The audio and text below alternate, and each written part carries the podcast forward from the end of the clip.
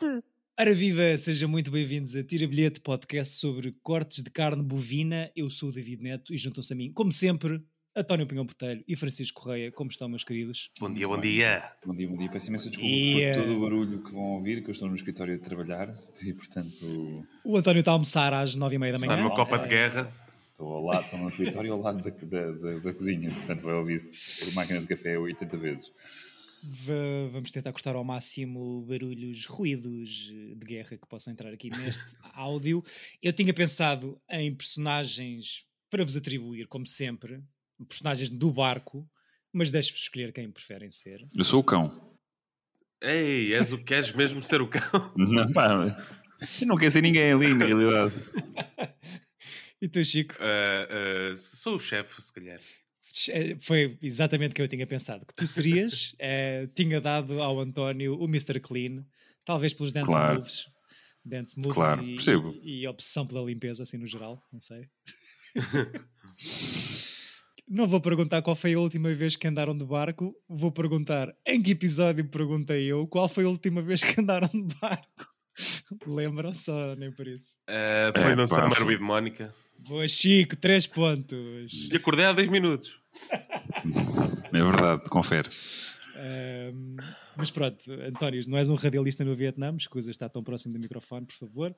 Ahm, o Chico traz-nos hoje novo filme e novo ciclo, ao qual deu o nome É Desta Ciclo. Exatamente. Ahm, filmes que já deveríamos ter visto, mas que por qualquer razão na vida ainda não o tínhamos feito. Dá, é isso? a adiar, sim, exato. Ah, adiar, ok.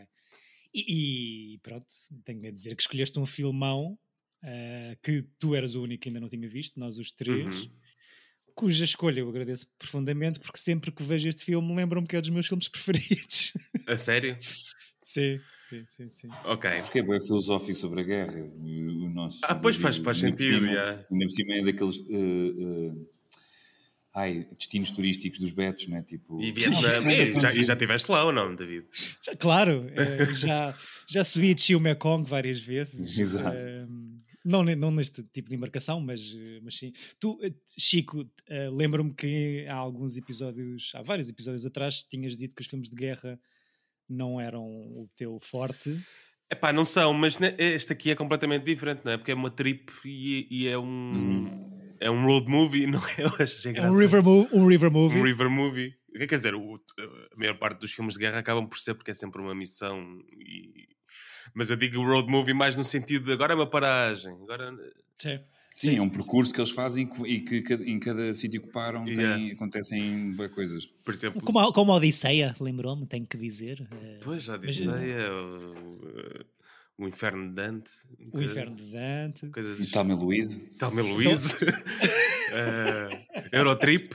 o não, não, não te esqueças do Cascol eh, de, como é é? Tatiana. Tatiana.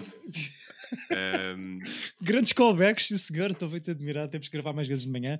Eh, Opa, e, é- e achei muita graça a isso de. hum, Opa, não era o que eu estava à espera. Um filme com uma voz off de um gajo que a missão é matar um, um coronel, não é? Um coronel. sim, Hum. sim. E que está só voz off a olhar para o. para é porque ele não faz nada também. Não sei se tem Sim. essa percepção. Ele é um espectador. Sim. fa- Faz lembrar como também é o Oppenheimer e a Barbie, que são espectadoras do, do que está a acontecer à volta. Ele é um bocado Passi- assim.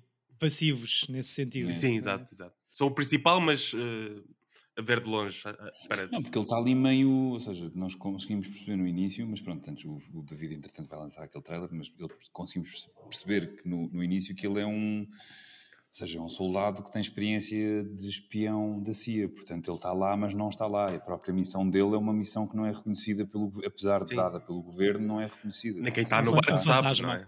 E Sim. ele só, ele só começa a falar com as pessoas sobre a sua missão quando as coisas começam a estar muito próximas do fim ou a correr muito mal. Yeah.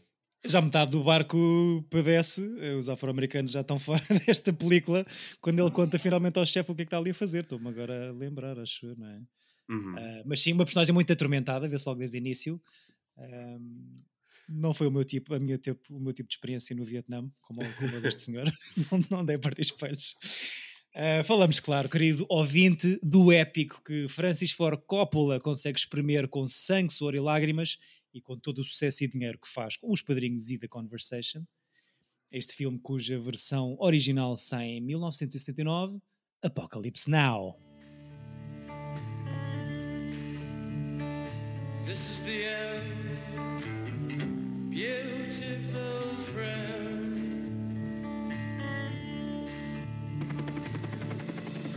I've been a soldier since I was 19, and I still haven't learned how to wait for it.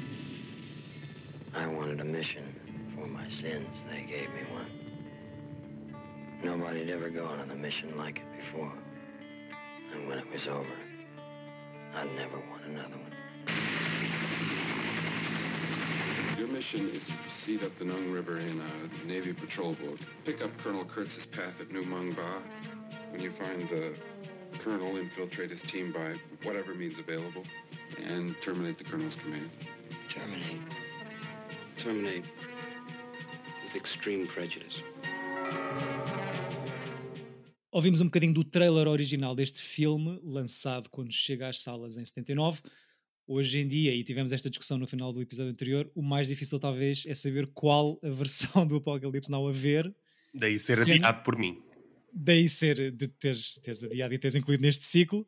Uh, sendo que a seguir esta versão original, que vai, chega às salas em 79, onde o tio Coppola não inclui as cenas mais estranhas, talvez porque precisa que o filme seja um sucesso comercial para recuperar o dinheiro todo que meteu. Uh, sai em 2001 uma versão Redux com mais 49 minutos. Entretanto, depois disso, de leak sai uma versão pirateada em vídeo de uma primeira montagem conhecida como First Assembly, com uma duração de 289 minutos, 5 horas 5. E finalmente pelo menos por agora, sai em 2019, por ocasião dos 40 anos do filme, o restauro em 4K chamado Apocalypse Now Final Cut, e nós conseguimos ver versões diferentes, nós os três, certo? É... Eu vi o Final Cut, porque já tinha visto as outras duas. Ok. Eu vi o Redux. E o que é que achaste de Redux, Chico? Opa, só para confirmar se é isto. Uh, acho que, um, o que eu, do que eu li, e eu não vi o original, uh, a edição é mais longa, as cenas são mais pausadas. A grande diferença entre a original e, e tem duas cenas a mais, não é? É a cena do, dos franceses? Depois, depois os franceses não existem no filme e o, depois do USO com as Playmates tu tens um encontro ah, sim, que, tu sim, viste sim. o encontro com eles em que eles estão tipo a ter sexo com elas e a, a, falar com elas sobre a vida e essa, yeah. essa cena que é também enorme não existe. Então, essas duas, não é? Ou seja, elas são resgatadas tipo lá no, no, no, no espetáculo e segue viagem. A delas achei graça, mas a, a dos franceses é uma seca autêntica. É difícil. Mas olha, António, desculpa, no Final Cut entram franceses, só que é muito, muito é, é, mais comedido. Ou seja, no, no Final Cut só não entra uh, um, o encontro com eles pós-espetáculo das Playmates com as uhum. Playmates. Essa cena foi toda a vida. Os franceses está mais uh, limado, mas, mas, mas entram. Não gostaste do jantar uh, francófono, Francisco? É muito paradinho? Ou... Opa, isso no Redux já acontece quando já estás ali a chegar às 3 horas. já tu... a bater as 3 horas de filme. E sim. tu chegares a um filme que tem 3 horas e às 3 horas ainda não está assim num clímax, não é? E está uma Começa... criança a recitar Baudelaire uh, Exato. para os pais. Não, e sentes completamente que é uma coisa à parte. Eu... Sim, sim, sim, Eu gosto da coisa do, do discurso dos franceses acharem que aquilo é deles, né? tipo daquela uhum. conversa pós-colonialista dos europeus, tipo do, do mundo do, do final do século XX, ainda acharem que, que que, que, as coisas lhes pertencem e, deste, e, desta mágoa, acho isso interessante. Tentar justificar mas, um colonialismo, não mas é? Mas concordo Naquela... com o Chico, porque mesmo nesta Final Cut, tipo, sinto sempre que é. É forçado. Que está ali a mais, tipo, uhum. mas, mas, ou seja, acho que a nível. Acho que está ali com um propósito e, e não acho que seja. Não, assim ela, tão... ela, a cena não em si eu percebo que faça sentido, né? Mas. Propósito uh, de mamocas também não. ou não? E depois a cena Os franceses não, não tem mamocas ou tem? Tem, tem. Não, não tem. Ah, tá, pois tem, pois tem, pois tem.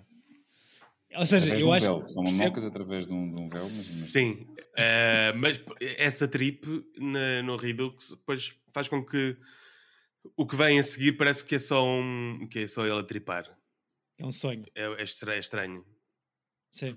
E também é estranho porque é um momento em que ele ainda tem tipo equipa, não é? E de repente, olha, vou só ali, eu vou à casa daqueles uh, meninos, eu vou dar no ópio, uhum. tipo, vocês continuam.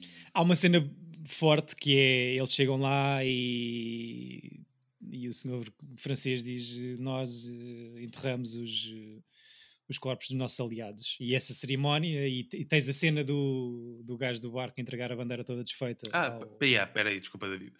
Eh, não havendo franceses no Final Cut, há essa cena em que o, o miúdo morre, ou não? E há um enterro. Sim, ou sim, não? sim, sim. Ok. O- o- há, há franceses no Final Cut, só que é só eh, ele morre, eh, o Mr. Clean, não é? Uhum. Eles enterram-no com uma cerimónia. Lawrence Fishburne. Lawrence Exato. Fishburne, uma criança Com 14. neste filme. Uhum. Ainda- este filme ainda assinou, quando estreou, no- quando estreou no cinema, nas as versões que nós vimos já estão todas corrigidas, como Larry Fishburne. Yeah. Ok, ok. Eh, mas sim, depois, depois desse enterro tem um, a cena breve do jantar eh, e há aquele discurso de- de- da birra do nós não saímos daqui, isto é nosso, e depois entra desta senhora para jantar para, para, para- para preparar o cachimbo para, para a viagem seguinte do, do Martin Sheen e, e a partir daí já estão no barco outra vez. Ahm, assumindo que esta história dos relançamentos, seja em sala ou em home video, tem obviamente um grande interesse financeiro por trás, há todo um mercado de distribuição que eu desconheço por completo o que é que se passa. O que é que acham disto dos filmes terem mais do que uma vida ou mais do que uma forma, em vez de serem coisas assim mais fechadinhas e estanque? Acham que corrompe um bocado uma história inicial ou uma ideia de uma história inicial? que acho- se possa ter? Eu acho bem, só não acho que conte para a bilheteira como se fosse um- uma estreia. Hum. Epá, Isto eu porque me irritou o Avatar passar o endgame. Desculpa? O Avatar, Ah, o Avatar. o Avatar passar. eh, Estreou e voltou a passar o Endgame. Ok, Exato. ok, ok. Ou, ou seja, isto é para fazer guita, claramente. Mas neste caso específico, sendo que eu gosto muito deste filme, foi uma oportunidade que eu tive de ver o Final Cut em sala em 2019 no- na extinta sala do Cascais Vila. Agora, Não, isso, isso- as, as reposições acho sempre incríveis Sim, sim. e pronto, não estou um bocado. Percebo. A única coisa, pronto, é irritante o Avatar ser o filme mais visto de sempre, mas Sim. fora isso. sim. acho É que dá a sensação que vai ser sempre reposto para ultrapassar sempre quem, quem chegar lá. Yeah, é Sim. E, e acho que é na boa e contar para o, para o dinheiro que ultimamente faz, eh, está tudo ok. Depois sempre pensar que estes filmes estrearam numa época em que os os bilhetes eram muito mais baratos, ou seja, o dinheiro que se faz é, é- não, não é assim tão equiparável. Mas a mim o que me irrita nestas 20 versões é verem 20 versões. Eu, eu acho que, que- que fazer um filme é tão doloroso para, o- para o realizador, para o produtor, para o que quer que seja. A partir do momento em que existe um objeto, acho que as pessoas deviam ter coragem de dizer isto é o objeto. E está fechado. Pá, porque senão tu vais estar só a, a- a abrir feridas. E, e- e, por exemplo, há uma coisa que vai acontecer inevitavelmente que é as pessoas que adoraram o filme na altura, ou 80% das pessoas que adoraram, vão sempre ter eh, uma, uma hum, posição de afeto ao primeiro objeto que viram. Portanto, tudo o que vier a seguir dificilmente superará o, Uhum. o, o, o, primeiro.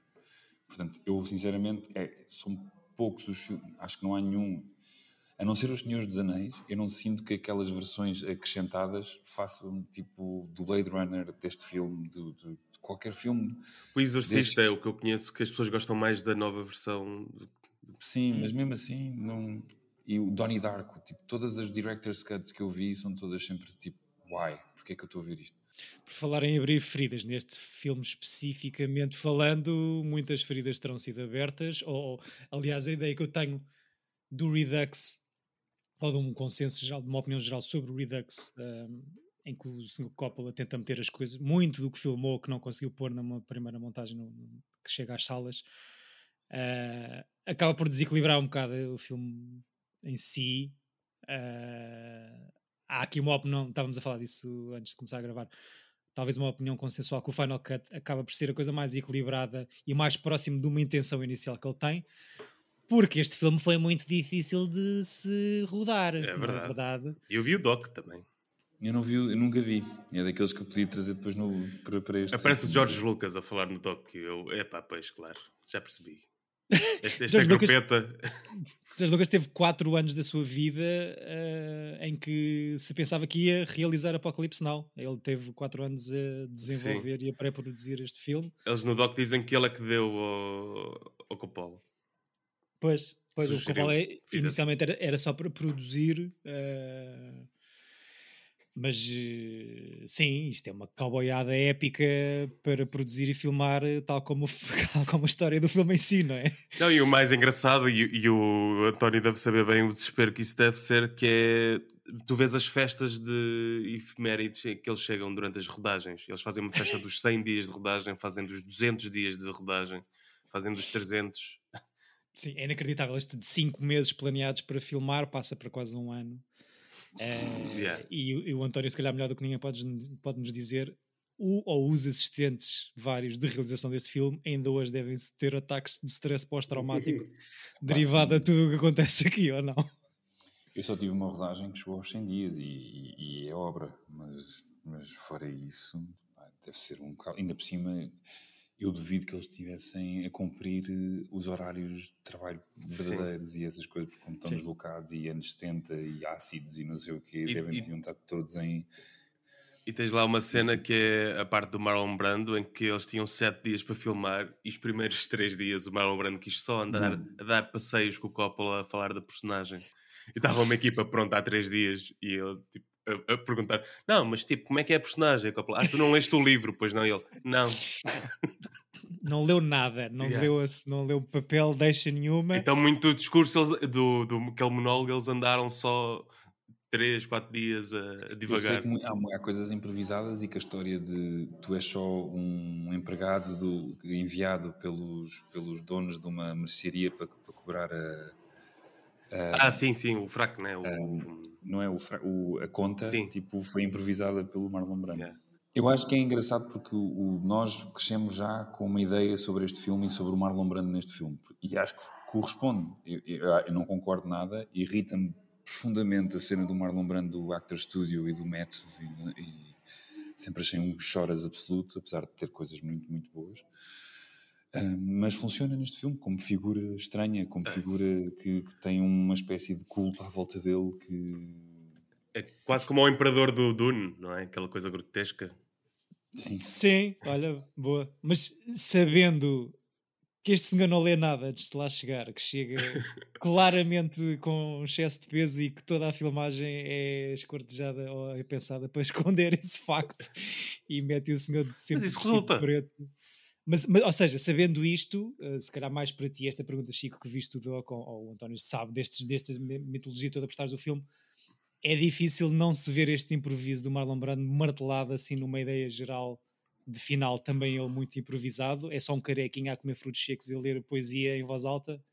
Opa, eu acho que aquilo chega numa altura em que, lá está, tipo, vem de- de- dessa coisa dos franceses e de- do início daquilo que eu acho que é uma trip, não é?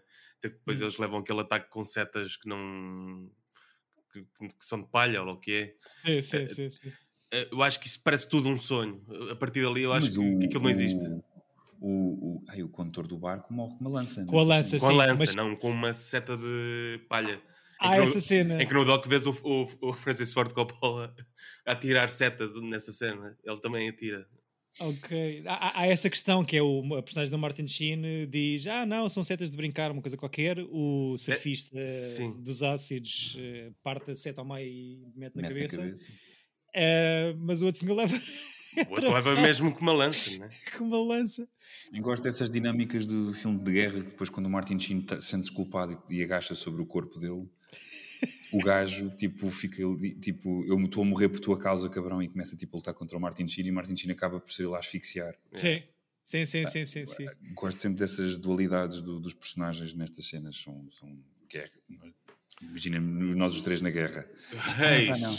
Nós éramos aquele miúdo do, do helicóptero na primeira cena. Não vou. Yeah, eu era completamente. Não vou. Não vou. É, Não, pá, não, temos que falar da não, melhor não. cena para mim. A melhor cena Sim. deste filme é, é a luta só para ir surfar, não é? É, Não, não. E com o teu ator preferido do mundo, o Robert Duval. Exatamente.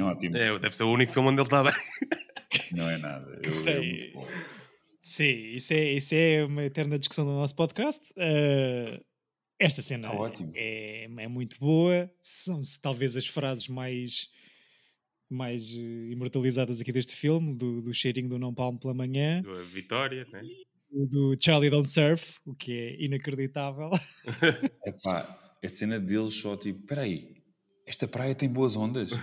Bora lá, vamos destruir, dizimar toda uma cena. ah, não, mas está lá muito, está lá muito VC, está lá muito Vietcong. Não faz mal, mete, mete as colunas adoro, ligadas.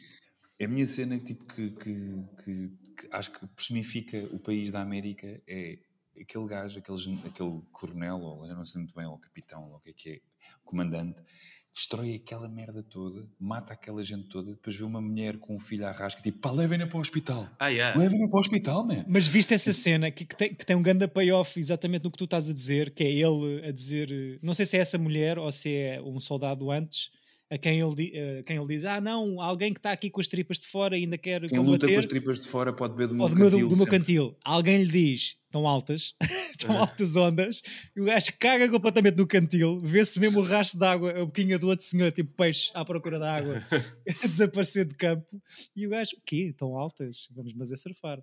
E manda os outros dois surfar enquanto está a ver tipo lutas. Tipo, Yeah. Vai, tra- traz-me a prancha. Não, e além que é, é a cena de man, a quebra das ondas é perfeita para a esquerda e para a direita. Podem estar dois a surf- surfar a mesma onda, cada um na sua direção. Pá, Não, isso- eu pá, acho, acho incrível e acho que é uma, uma cena que exemplifica muito bem o país, que- aquele país, mesmo nos dias de hoje. De, de serem capazes de- das, das maiores atrocidades sem, sem terem noção, tipo, não, a gente, isto é o bem, nós estamos a ganhar. claro. We're the good guys, right? Yeah. Sim, sim, sim, sim. Acham que o filme tem também, para além de muita camadinha e de muita coisa diferente, é também um manifesto anti-guerra ou anti aquilo que foi a ação dos Estados Unidos no Vietnã? Sem dúvida. Todo o discurso do francês e o estão a Tudo, lutar. eu por- acho que é tudo um, um discurso anti-guerra e sobre aquilo, e sobre, o- ou seja, o Kurt, não é? O, Sim, o o, Marlon o Brando. Enlouquece depois da primeira tour lá. Portanto, o mesmo Martin Sheen, quando está a ler os- o file dele, e vários- o que, é, que- o que é que aconteceu da primeira vez Uhum. para, ele, para este gajo, que era o, o- o exemplo do soldado perfeito, do humanitário perfeito, ter fritado. Portanto, há aí esse lado de. E segue-se toda uma sequência só a olhar para fotografias. Martin Sheen Sim. a pensar. Arquivo de pessoas. Não, eu acho que o filme tem o azar de estrear eh, a seguir ao Caçador, não é? No ano a seguir. Ou Badland.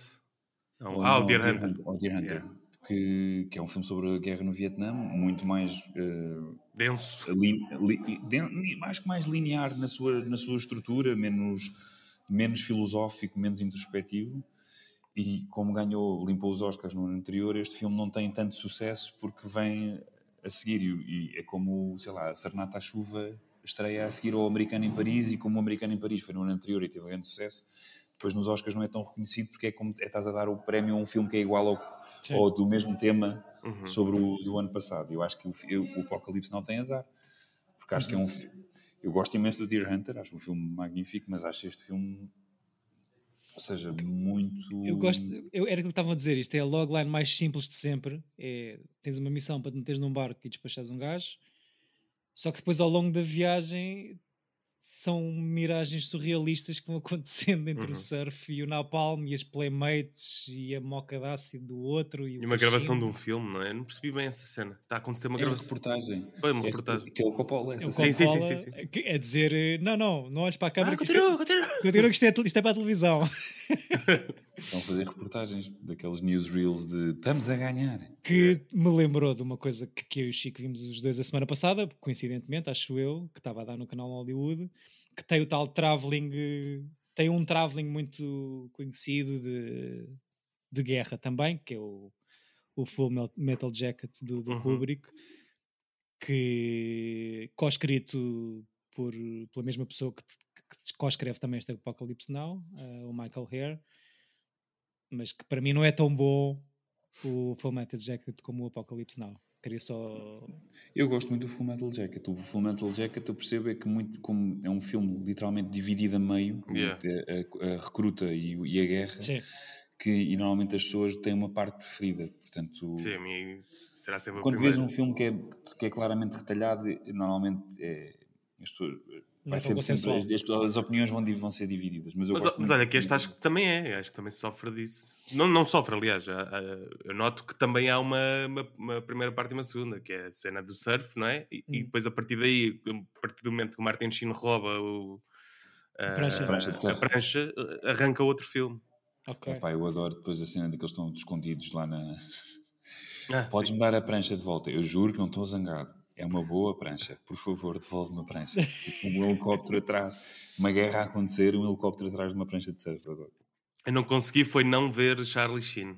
Sim, é difícil. Mas consegues porque pensar, eu, o Martin Sheen está muito bem. Tá, Sim, tá, só, só se fosse, só se for por essa questão de- deste gajo que faz um, um grande papel. Você- vocês não chegaram a ver. Tu, tu viste o Doc, oh, David? Vi há alguns anos, não consegui ver Ok. esta semana. É, é que é aquela primeira cena em que ele está a- a fazer Kung Fu no quarto. Aquele espelho não, Podre. é bem, não era bem suposto partir-se. e Sim, sim, ele parte mesmo. e- Ele é. parte mesmo. Aquilo é o. E há, e há cenas bastidores em que ele está aos berros, tipo, não tirem daqui. Não, a direção de atores dessa, dessa sequência é assustadora, não é? É ele podre do eu consigo- bêbado. Yeah. Eu consigo perceber é o porquê que o Charlie Sheen é assim, não é? Porque este gajo, quando o seu filho tinha 10 anos, estava, no, estava aqui a tomar ácidos e a- ter ataques cardíacos, Epá. Só, só antes, é, é- é- sim, só referir aqui algumas coisas que descobrimos pela visualização de Hearts of Darkness, eh, do documentário sobre a rodagem deste filme. Martin Sheen quase que padece de um ataque cardíaco, não é? E, e não diz a ninguém, eh, diz que tem um ataque de calor, eh, e acho que é mesmo muito grave, que o senhor teve quase para falecer. Epá, eh, as tempestades tropicais destroem entre 40% a 80% dos cenários que já estão construídos, eh, portanto atrasa mais um ou dois meses esta rodagem. Eles filmam isto nas Filipinas, que eu acho que basicamente entra em guerra civil eh, durante o, o período em que eles estão lá a filmar, e eles vão lá, vão filmar para lá por ser uma location parecida com o Vietnã e por terem acesso E com o apoio de- do, do, Do governo, das, é? Das Filipinas. yeah. E eu acho que há muito equipamento militar eh, americano nas Filipinas que, que- que a produção usa, porque as Filipinas um, eram. Sim, sim, o exército também. Eles usaram o exército filipino também. E Ah, era um porto durante a guerra. Foi tipo, teve uma base americana durante a guerra e eles a reaproveitaram. eram isso. aliados, sim, sim, durante, durante muito tempo. E, e a ideia que eu tenho, não sei se isto entra no documentário ou não, mas o Dennis Hopper eh, passa o tempo todo a viajar nessa maionese que é o LSD, não é? Sim, sim. Aparece. Nessa, eu li que foi que nessa esse corte que tu disseste que existiu tipo entre o Redux e este, que é tipo o, prim- o The First Assembly, Sim, mostra a morte do Dennis Hopper. Acho que esse personagem tem, tem, um- ok. tem uma morte. E depois até pensei quando ele está a dizer tipo. eh, Ele disse que me matava se lhe tirasse uma fotografia. Até magiquei na minha cabeça que era engraçado o Dennis Hopper tirar outra fotografia ao Kurt e ser morto. Pois, Mas pronto. pois, mas pois, não- não, não reparei. Mas a, a ideia com que fica é que isto, por todas este, estas contingências e tudo o que vai acontecendo ao mesmo tempo, o, o Coppola acaba por reescrever o guião um bocado dia para dia, ou está na véspera a reescrever aquilo que vai filmar Exatamente. no, no Isso aparece seguir, muito.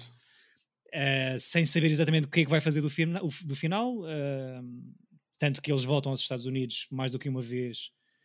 eh, e, e depois regressam às Filipinas para regravar. Eu acho que a parte toda do, do, do ritual com, com o boi é a última coisa que eles filmam, só mesmo numa, numa fase última. Isso é meio de uma gravação de outra cena. Hum, Que é ahm, a mulher do, do Coppola estava sempre a fazer A making filho. offs Uhum. e ela Yeah. ficou amiga de uma tribo que, que estava lá ao lado e enquanto eles gravavam e ela disse olha eles vão fazer vão fazer um Um sacrifício, sacrifício.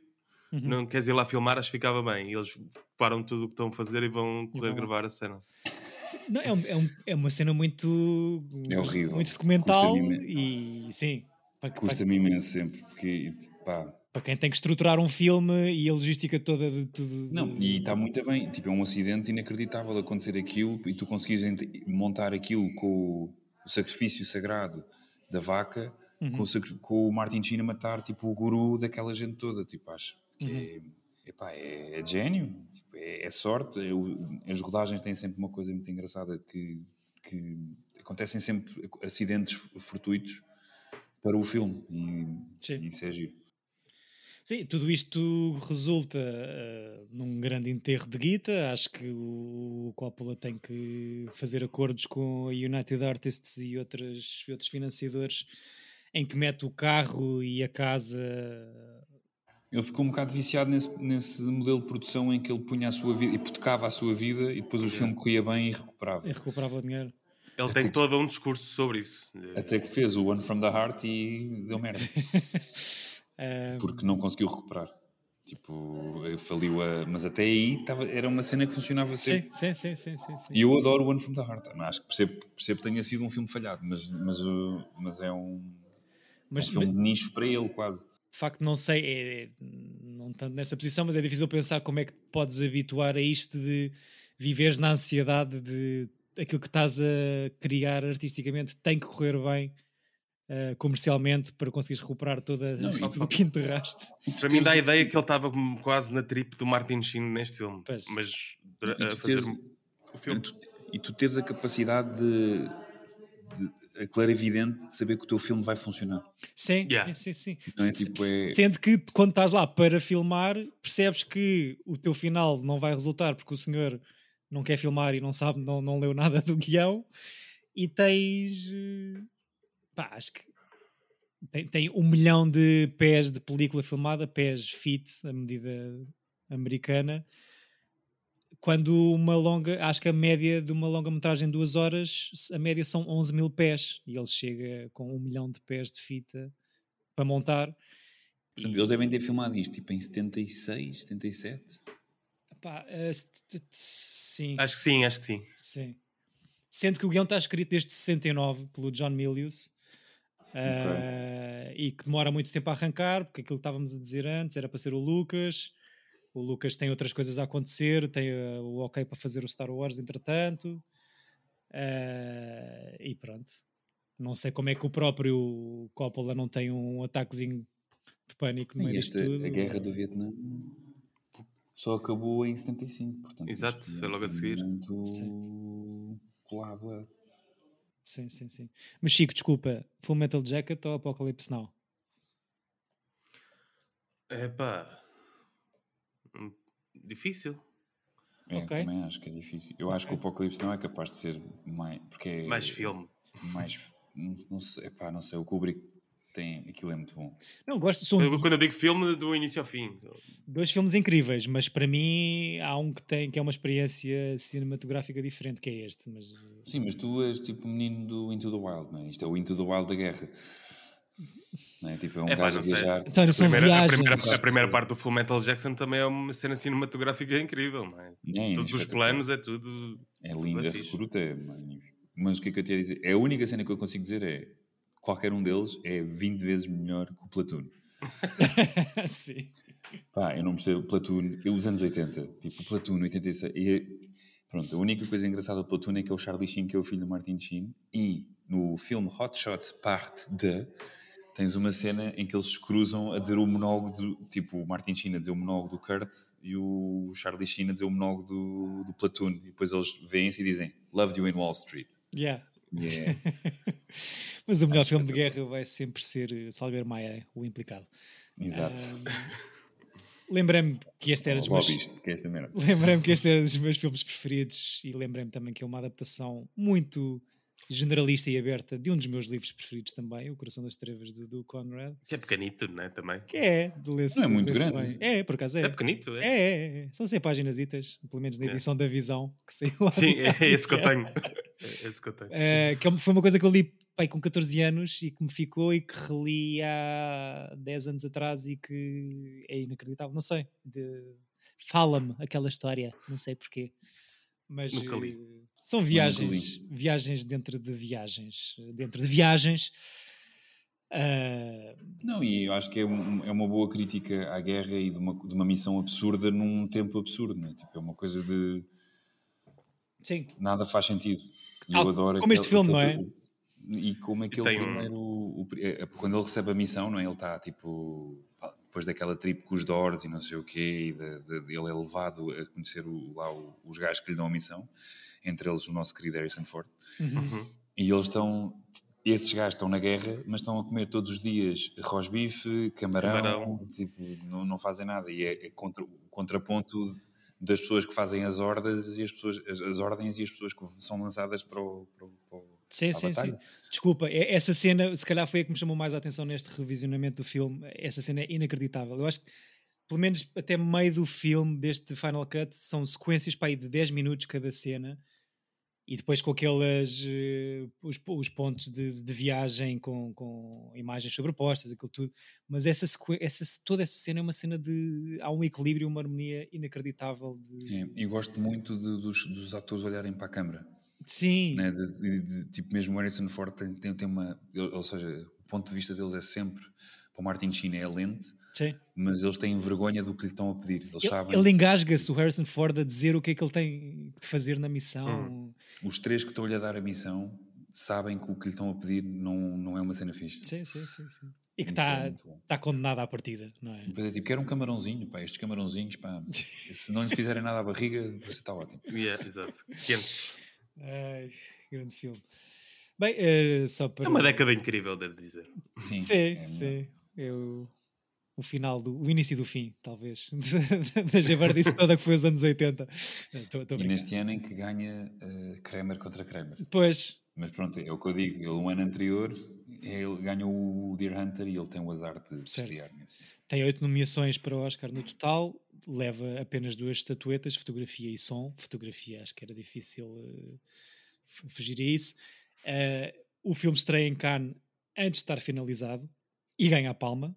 Uhum. Um, e depois acaba por estrear em sala e o Coppola consegue recuperar o seu investimento de um filme que tem um orçamento que vai escalando assombrosamente até aos 30 milhões de dólares, acaba por fazer 150 milhões uh, no mundo inteiro.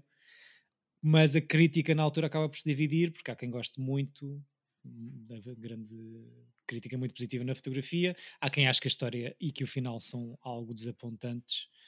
Uh, mas pronto, torna-se um filme maço de culto, pouco tempo Uhum. depois, e pronto. Queria só dizer ao Chico que a primeira escolha para personagem de Captain Willard uh, é Harvey Keitel, Eu sei, eu sei, ainda gravam. que ainda gravam, supostamente 3 ou 4 Ah, não sei, dias. Eu vi o Uh, doc, David, então.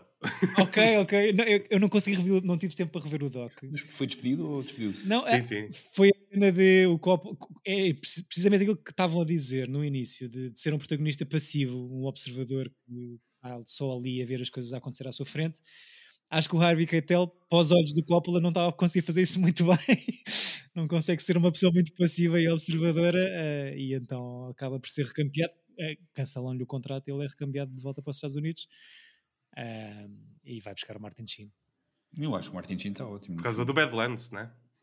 Ah, desculpa, eu é que, eu é que vi agora. Talvez- Mas supostamente é por causa do Badlands. E acho que ele- o Martin Sheen faz um casting para um dos papéis do padrinho também, acho eu. Pelo, pelo menos o Faz Wikipedia para o Michael. isso. É capaz de ser para o, para o Michael, é. É, faz mais? Faz, faz. Ok. É difícil. Não, eu acho que ele está ótimo. O Martin Sheen está está Uhum. E eu e gosto dos miúdos do barco. Acho que é um. Sim. são Também. pessoas que eu não reconheço em lado nenhum. Acho que o miúdo surfista é incrível. O chefe é bem fixe. Yeah. É tudo. Tem tu acreditas naque, naquela juventude. Odeio aquela cena em que eles ficam com o cão. não é? Que eles acabam por dizimar um barco de transporte de comida por um, por, um- por uma- por um erro. Yeah. É, é horrível. Mas, por exemplo, depois eu acho que essa cena, apesar de nós estarmos a dizer que o Martin Sheen é passivo, tu mostras o poder do personagem dele aí. Porque Sim. eles querem levar a, a miúda que ainda está viva para o hospital e ele mata tipo, como ato de caridade e diz: Eu disse para não parares. Sim. Eu esta missão é minha. Sim, sim. Gosto muito dessa No cena. início do fim. Não, ele é passivo até ter de intervir. eh, Até já está bem lá Só dentro. viagem. Sim, só como a viagem é muito longa, ele é passivo mais tempo. Sim, sim. Sim, é verdade. Passa metade do filme a Eu ver o gosto arquivo. em que, ele- em que ele está a ter- falar com, o- com o comandante do barco e diz-lhe é- o- os quilómetros que têm que fazer e, o- e ele diz assim, mas isso é Camboja. E ele, não posso dizer que isso é Camboja. Sim, vai lentamente É, é, dando pistas sobre aquilo que está a acontecer. António, só um fun fact para ti, como o Harvey Uhum. Keitel seria para o Chico, eh, antes de ser escolhido Harvey Keitel, a primeira opção para fazer de Captain Willard é Steve McQueen. Ainda, fogo, ainda bem que não, porque aliás, é com esses dois nomes que o Coppola arranja financiamento numa fase inicial, com o, com o Brando e com o Steve McQueen, mas o Sr. McQueen não quer passar três meses fora de casa e o Coppola não lhe quer pagar os 3 milhões de cachê que ele pede, portanto acaba por levar o Harvey eu não percebo como é que houve essa cena em que o Steve McQueen era uma cena. Tipo, e tinha esse poder com os estúdios. Não vivemos nessa altura, talvez tenha sido uma coisa do momento. Ah, Outro fun fact: a Sofia Coppola estava sempre lá, uhum. na- nas gravações. E o Roman, o Roman era tipo... Não era o Roman, era o outro, era o Giancarlo. Aquele- Ah, é? Pensei, ah, eu sei que há um filho deles que está sempre a. hum, que era tipo o second unit director. Sempre a fazer assim. merda. Ah, não, era mesmo da equipa. É, o Giancarlo acho que é era o mais velho, né? Ele morre com 23 anos. Epá, ok. num acidente de barco. Oh, Olha, está. No Vietnã? Eh, não, em 86. Aqueles acidentes de barco que são sempre difíceis Mas é, pro- é provável que seja ele, porque ele nasceu de 63, por isso. para estar a trabalhar nessa altura. Sim, Yeah. sim. A banda sonora de Francis e de pai Carmine Coppola também. Ahm, e pronto, cheios de fun facts este filme. Ah, obrigado pela escolha, Chico. Foi muito bom rever, Nada. foi muito bom relembrar. Não sei se querem dizer mais coisas ou se. Não, gostei muito de rever, foi fixe. E gostei de rever, tipo, normalmente irrita-me ver uma nova versão, mas pronto, vi o Final, Final Cut e acho que, pronto, está justo Uhum. para o que é. Apesar de que, na minha opinião, era o que estreou e acabou. Sim. Quer dizer, Mas fechar se as fosse coisas. uma versão eh, com mais tempo, se calhar irritava-te mais. Sendo uma versão Não, nova é com menos tipo, tempo.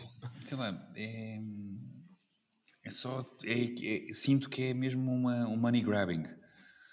Pois, de- nessas de- de coisas, é- estúdios. era nesse sentido, ou seja, o filme faz 40 anos, aí faz aí, lancei uma box set, não, sei se fosse, quantos tipo, dias. É que bastava só relançarem em 4K e está ótimo. Tipo, porque fazer uma nova versão? Porque, por exemplo, O Senhor dos Anéis sempre foi boa coisa. de- O filme estreia no cinema e depois, quando é lançado em DVD, já vem com os apêndices todos. Portanto, nunca foi uma coisa. Com as de- cenas extras, não é? Com as cenas extra. Tipo, já não, não- nunca foi uma cena de vamos fazer dinheiro com isto daqui a 20 anos. Agora corta daqui a 20 anos e eles fazem tipo Senhor dos Juntam Anéis, com tudo. 19 horas. Yeah. Tá, o Jacques Tati editou os seus filmes até morrer, quase. Exato. Fechem as coisas, pá, hermeticamente. Closure, closure é it's the only way forward. Não abram feridas. Exato. Bem, ahm, vou escolher eu um filme para este belo ciclo que tinha muita coisa que gostaria de trazer, eh, porque está muita coisa clássica e não tão clássica que tem que cortar, tem que picar da lista. Mas em boa verdade, como não estou com muito tempo para ver filmes de 3 ou 4 horas de duração, eh, fui por uma coisa mais curta eh, de um realizador japonês que eu nunca vi nada e que tenho vergonha de dizê-lo em voz alta, mas escolhi o Rashomon do Kurosawa, Aí a 1950, ganda movie. que para além de ser um dos mais curtos do senhor, eh, li que é uma boa introdução ao cinema de Kurosawa. Boa. Sabes Foi o primeiro que eu vi, lixaste- lix- Lixaste uma escolha a seguir. Ok, pronto. eh, Mas não era este. Mas lixaste uma escolha. Ia escolher, ia escolher um japonês. não Era, um, era outro filme do senhor que nunca vi. Mas está ótimo. Está, é, está já viram os dois o Rashomon? Sim, Eu já vi, sim. Tens, Sim, sim. tem, portanto, dois filmes seguidos neste ciclo em que quem escolhe o filme não vê, os outros dois já o conhecem. Uhum. Eu também vou, eu vou escolher um filme que nunca vi. Pois é, é, É é é a ideia desse ciclo. tá? É, né? Tipo, Não, mas, ou seja, o curioso era tudo. imenso tempo, estou a adiar rever o Superbad. Ai, ai, ai. Eu tive quase para trazer uh, Delírio em Las Vedras de Edgar Pera, mas, mas fui para uma coisa mais antiga. Vejam, Andas com umas referências. vejam o gente quer fazer Rashomon. amigos. Vejam o Rashomon do Kurosawa. Uh, cá estaremos no próximo episódio para falar sobre ele. Até lá, tenham uma boa semana, com bons filmes. Muito obrigado. Beijinhos. Até já, beijinhos. Tchau.